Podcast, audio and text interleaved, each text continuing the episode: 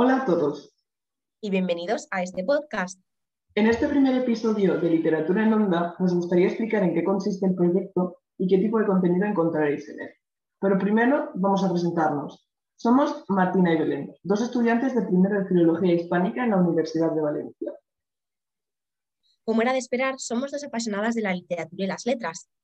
Casualmente, ambas somos muy habladoras y nos encanta compartir nuestras lecturas y opiniones. Fruto de estas ansias de transmitir lo que sabemos y poner en común nuestras opiniones literarias, ha surgido este proyecto de literatura en onda.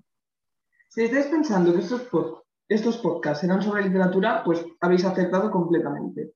Belén y yo vamos a compartir con vosotros todo lo que sabemos sobre literatura y lo que estamos aprendiendo. Comentaremos nuestras lecturas, hablaremos sobre poesía, sobre novela y muchas cosas más.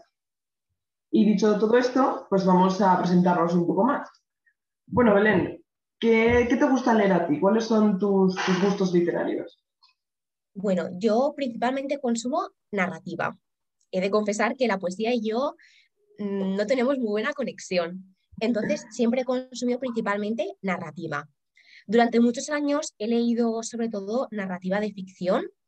Eh, Laura Gallego, J.K. Rowling han marcado mi adolescencia. Yo recuerdo estar en verano leyendo toda la saga de Harry Potter del tirón obsesionadísima con la saga. Cuando he ido creciendo y madurando, mis gustos literarios han crecido conmigo y he pasado a un tipo de narrativa un poco más, más madura. Y ahora que estamos en filología hispánica, me he introducido en lecturas mucho más canónicas, por ejemplo, García Márquez, eh, Blasco Ibáñez, eh, también hemos leído a Mary Shelley. Entonces, em, ahora mismo estoy en una narrativa un poco más clásica, podríamos decir. El tipo de narrativa que nunca he consumido, sobre todo, ha sido narrativa de temática amorosa, narrativa histórica. Ese tipo de literatura nunca me ha llamado demasiado la atención, he de confesarlo. Estoy un poco contigo. Yo de narrativa histórica creo que no he leído prácticamente nada. Y luego de, del género así de amoroso romántico de hoy en día, pues tampoco demasiado porque sinceramente yo creo que es un género un poco, no que esté en decadencia, porque eso sería muy fuerte, pero que se está cambiando un poco el concepto de relaciones románticas en, la literatura, porque se están vendiendo ahora como churros libros un poco que describen así como relaciones tóxicas y cosas que igual no, no, es, amor exactamente. Mm. Como, como After, no sé si has leído After, yo no la he leído, no hablo con gran conocimiento de la, de la novela, pero se ve a la legua de que no es una relación muy sana. No, yo tampoco he leído demasiada novela romántica, pero quizás ha quedado recluida a un público muy concreto, que es un público quizás más adolescente, y mm, me da a mí la sensación de que a veces se reproducen, como tú has dicho, las mismas relaciones. Sí. Constantemente los mismos prototipos. Y, mm, definitivamente a mí eso no me llama la atención, por eso nunca la he consumido, podría decir. Me gustan más las relaciones amorosas que se, descubren en, las, en, la literatura fantástica, por ejemplo, en los libros de Laura Gallego, que todas estas movidas jóvenes que están apareciendo ahora.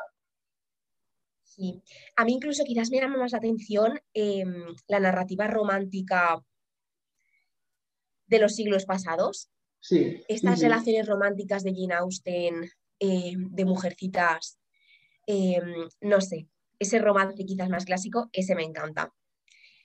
Y bueno, Martina, cuéntanos tú, ¿qué tipo de literatura consumes? Pues ah, somos un poco el yin y el yang, porque yo me caso con, con, la poesía. Sí leo narrativa y me gusta muchísimo, pero me decanto finalmente por la, por la poesía. Para mí es un género en el que te puedes expresar con una libertad absoluta, que en la narrativa también, pero tiene otra forma de, proceder la poesía. Y yo que también intento escribir, escribo de vez en cuando y estoy haciendo mis pinitos en la poesía, pues es un género con el que me siento muy cómoda. Y de, hablando de, de autores favoritos, hasta hace un tiempo no tenía autor favorito porque no, no me había metido de lleno en la poesía, leía así un poco, pues, a la balala, un poco de esto, un poco de aquello.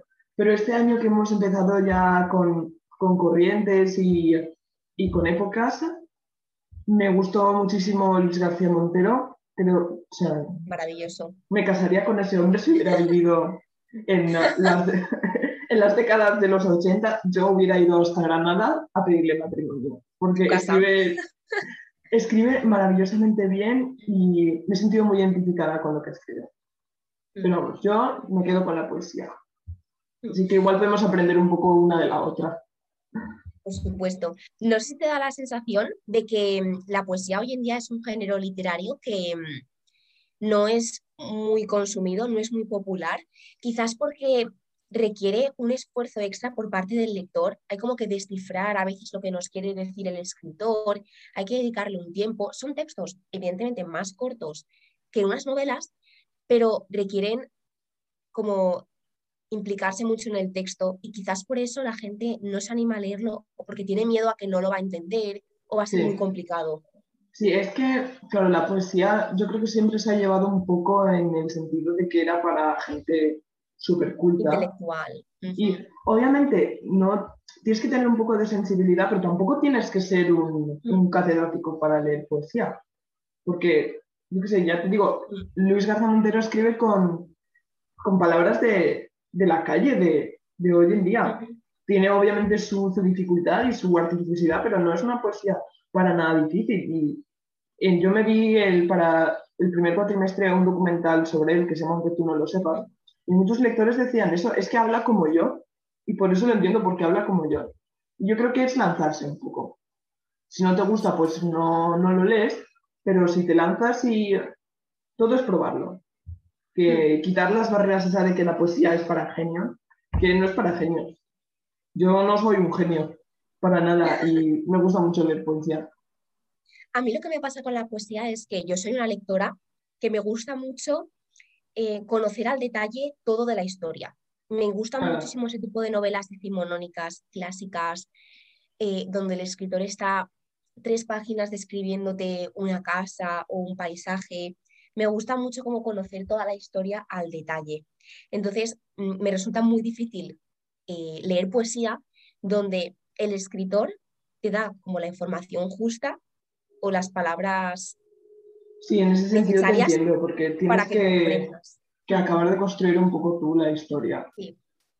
Y me gusta mucho lo que has dicho de, de que te gustan las descripciones largas y eso. A mí eso me parece sublime también, porque tienes que tener muchísima destreza para hacer una buena descripción larga, pero que no se te quede pesada. Yo me acuerdo que en el, en el instituto leímos una adaptación de La Regenta. Y a mí me encantó la forma que tenía Clarín de, de describir la ciudad, porque yo no sé si conoces algo de La Regenta. Obviamente, la, la protagonista es Ana Ozores, ¿no? La regenta. Pero es que la, la carga descriptiva que le daba a Clarina a la ciudad donde vive a Vetusta es que se convertía en otro personaje y es maravilloso. Tienes que tener muchísima destreza para hacer ese tipo de descripciones y que no te quede para nada pesado. Mm. Está, está genial. admirable. Es increíble lo que logran algunos escritores. Admirable. Y mm, bueno, Martina, cuenta a nuestros oyentes por qué estás en filología hispánica. Bueno, pues eh, yo estoy en filología hispánica básicamente porque la literatura era mi pasión desde hace mucho tiempo. Aunque me empeñé en que no. Yo desde hace unos años, bueno, hace unos años estaba súper empeñada en que tenía que estudiar Derecho y Ciencias Políticas. Tú hoy me preguntas el por qué y no me acuerdo. Pero yo, Derecho y Ciencias Políticas. Y mm, dejé como la, que la literatura que me gustaba, pero que no era mi pasión y que no era lo primero que quería hacer. Este, que llegó el punto de que estaba un poco yo agobiada y unos dramas con 16 años que no eran normales. Y al final me dije, a ver, a ti lo que te gusta es la literatura, ¿por qué no vas a estudiar eso? Y al final me decanté por ello y se lo, fue, se lo fui a contar a mi madre como súper asustada, como si ella me hubiera obligado a estudiar Derecho, pero que va. Le pareció súper bien y pues aquí estoy, muy contenta. Muy buena decisión tomaste. Sí, sí. ¿Y a ti qué es lo que te, te ha impulsado? Más o menos, Bueno, a a- mí lo que principalmente me ha impulsado a coger filología hispánica es la parte de la literatura. Siempre me ha gustado muchísima- muchísimo leer, es algo que me ha acompañado desde pequeña. Los libros siempre me han hecho mucha compañía Entonces, eh, fue lo que más me llamó la atención de la carrera. Quería seguir leyendo, seguir aprendiendo un poco más sobre literatura, no quedarme con lo básico que ya hemos aprendido en el colegio. Y bueno, esta fue la segunda carrera que empiezo. Entonces, estaba un poco nerviosa. Digo, si me vuelvo a equivocar la elección, pero no, estoy muy contenta con la carrera y mm, tuve una buena corazonada. Seguí mis impulsos, lo que, lo que sabía que me gustaba, que era leer, aposté por ello y me ha salido bien la elección. Has, acertado, ¿no? De pleno, estoy súper contenta con la carrera. No sé tú qué piensas, pero es una carrera muy, muy, muy bonita. de disfrutar muchísimo, de aprender. El primer cuatrimestre creo que ha sido maravilloso. Yo no pensaba que iba a ser así, pensaba que iba a ser mucho más raro porque era el primer cuatrimestre que estamos en la universidad, mm. pero para nada yo tenía una imagen preconcebida de profesores como distantes. Distantes, súper fríos y para nada, creo que hemos tenido profesores muy buenos, muy, muy buenos y asignaturas maravillosas también. Obviamente te casas más con una que con otra, depende de tus gustos, pero yo estoy súper contenta. Y además que he conocido gente genial y he hecho amistades maravillosas.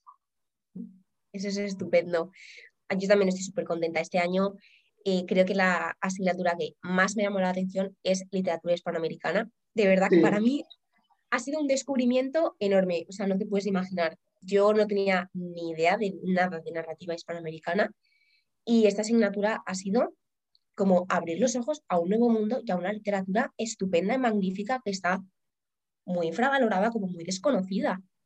Claro, es que en eh, literatura hispanoamericana te lo, vienen, te lo venían metiendo en el instituto como la casa de los espíritus.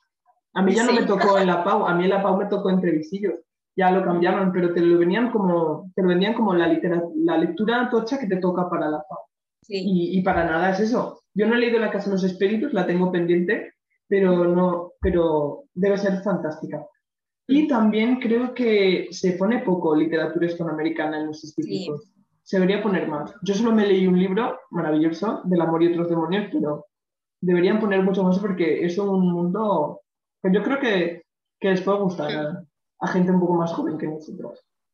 Yo sí que leí La Casa de los Espíritus porque la tuve que leer para la selectividad, pero mm, me dio la sensación de que te dan una pequeña pincelada.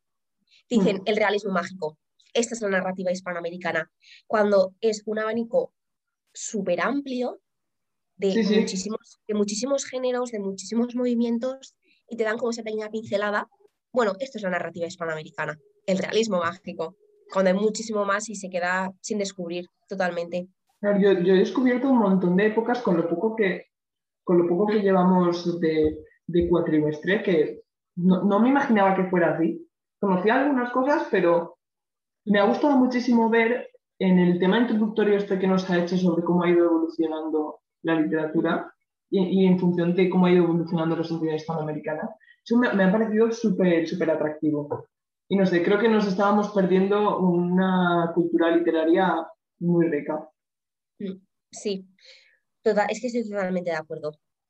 Yo he abierto los ojos a, un nuevo, a una nueva literatura y ahora que ya la he descubierto, no la voy a abandonar. Yo creo que cuando llegue tercero, eso me cogeré la, la optativa esta de literatura esto de, de las colonias mm. No sé exactamente cómo se llama, pero vamos, que es literatura colonial, creo, o tiene algo de la época colonial hasta principios del siglo XX, creo que tiene muy buena pinta. Sí. Tiene muy, muy, muy buena pinta. Madre mía. Y bueno, Martina, coméntanos qué libro estás leyendo ahora. Pues aunque me gustaría estar leyendo otra cosa más personal o lecturas mías. Estoy con, no tengo tiempo ahora para muchas cosas más y estoy con los libros de, de la carrera. Lo, debería llevar más adelantado, pero estoy leyendo 100 años de soledad. Me está pareciendo maravillosa. Y eso, García Márquez estoy ahora. Y alguno de, de, guía del texto también que los voy alternando. No me gusta mucho alternar lecturas, pero es que no tengo tiempo para más y voy alternando lecturas y el último que me he leído de guía del texto es um, Mejor la ausencia, que está muy bonito también, está muy chulo. Muy buenas lecturas.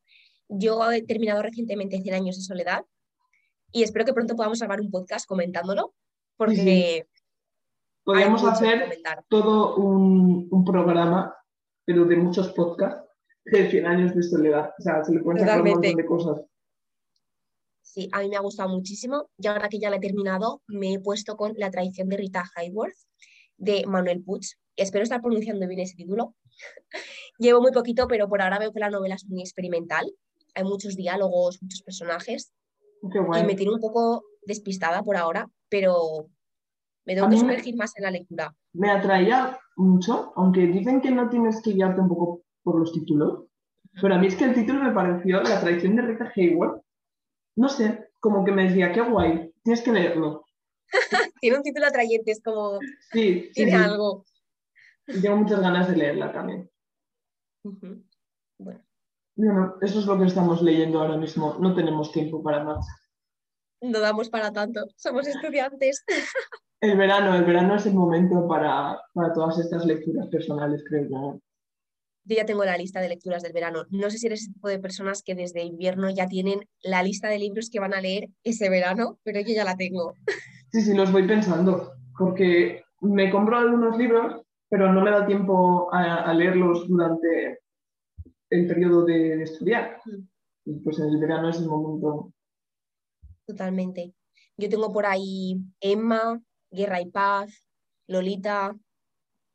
Esos van a caer. Este verano van a caer. Guerra, y Paz es de. ¿Es Tolstoy? Madre mía. Lo tengo ahí. Tengo una edición antigua. Quiero leerla quiero leerla porque creo que va a ser muy bonita. Yo estuve tentada este verano de, leer Ana Karenina. Al final me quedé con Madame mm. Bovary. Porque sentía que aún no estaba preparada para Ana Karenina. O sea, me vi la película que es un error porque yo soy de las que piensa que tienes que leer un poco el libro antes, antes de ver la película, porque si no ya te ves a los personajes de la película. sí.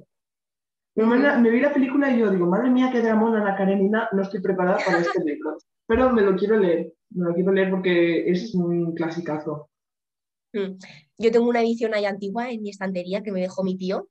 Eh, como tú lo empecé, no me vi preparada.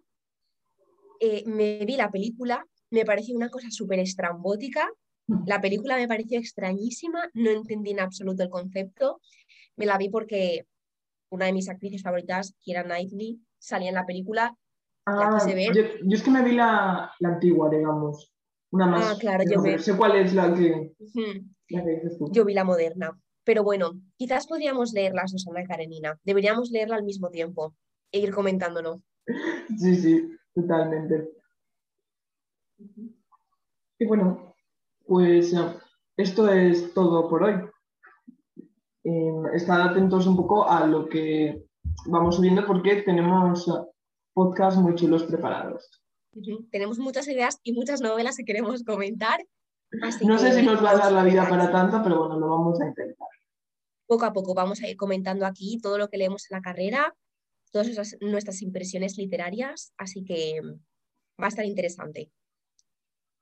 Y bueno, supongo que solo nos queda decir nos oímos en el siguiente episodio. Eso es.